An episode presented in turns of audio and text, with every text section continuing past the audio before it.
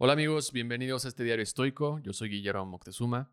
Como cada semana te comparto sabiduría antigua de los estoicos para aplicarla en nuestro día a día buscando tener una vida más virtuosa. Si estás escuchando esto camino al trabajo, te invito a pensar en lo que hiciste hoy al despertarte. ¿Qué fue lo que hiciste en esas primeras horas? ¿Tomaste tu celular para ver mensajes o alguna red social? ¿Prendiste la televisión para ver las noticias? ¿Empezaste a trabajar mandando y respondiendo correos de la oficina? ¿O desayunaste con tu pareja, con tus hijos, mientras todos veían su celular? Recientemente en uno de sus episodios, el neurocientífico Andrew Huberman comparte en su podcast la importancia que tienen las primeras horas de nuestro día, porque es el momento en el que el cerebro se encuentra en su estado más activo y alerta, lo que puede tener varios beneficios para nuestra salud y nuestro bienestar. Por ejemplo, hacer ejercicio, meditar o salir a caminar 15 minutos con los primeros rayos del sol. Y entre esos beneficios es que tenemos una mayor capacidad para la concentración y la resolución de problemas, una mayor creatividad y productividad y una mayor sensación de bienestar y felicidad. Además, el hecho de establecer una rutina matutina puede ayudarnos a mantenernos organizados y motivados durante todo el día. Los estoicos también reconocían la importancia de las primeras horas de la mañana. Séneca, por ejemplo, aconsejaba levantarse temprano y usar ese tiempo para la reflexión y la meditación antes de que el ajetreo del día te distraiga. Marco Aurelio en sus meditaciones vemos cómo le daba mucha importancia a usar el tiempo para la reflexión y la contemplación y de esa manera mantener una perspectiva adecuada en la vida, pero sobre todo recordar lo que es realmente importante. Y eso lo hacía escribiendo por las mañanas en su diario.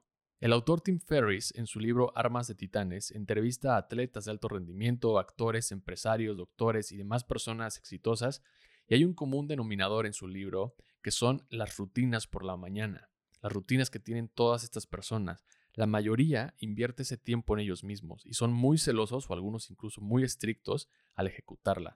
Algunos meditan, leen libros, hacen ejercicio, escriben, salen a caminar. Hugh Jackman, por ejemplo, el autor que interpreta a Wolverine, en un podcast comenta que por las mañanas, después de meditar con su esposa, leen en voz alta el libro que están leyendo juntos.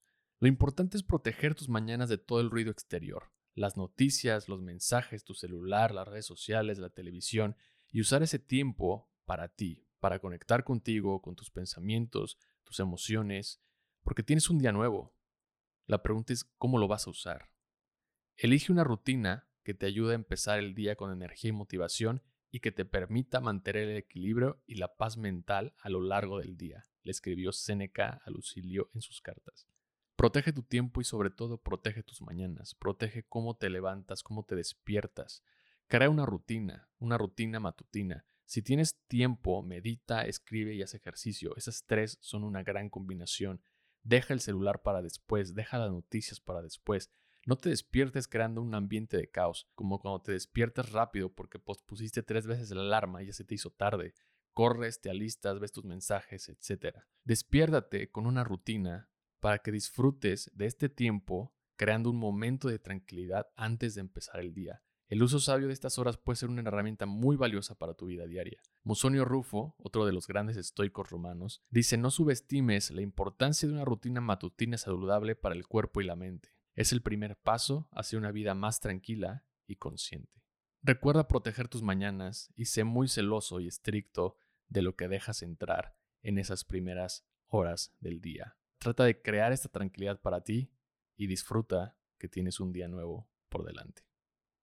Muchas gracias por escuchar esta reflexión. Te invito a compartir el episodio con alguien que consideres le puede gustar la filosofía del estoicismo y no olvides suscribirte al canal en YouTube Diario Estoico para no perderte de más contenido. A mí me puedes seguir en Instagram o en Facebook como arroba Guillermo Que tengas un gran día. Hasta la próxima. Bye.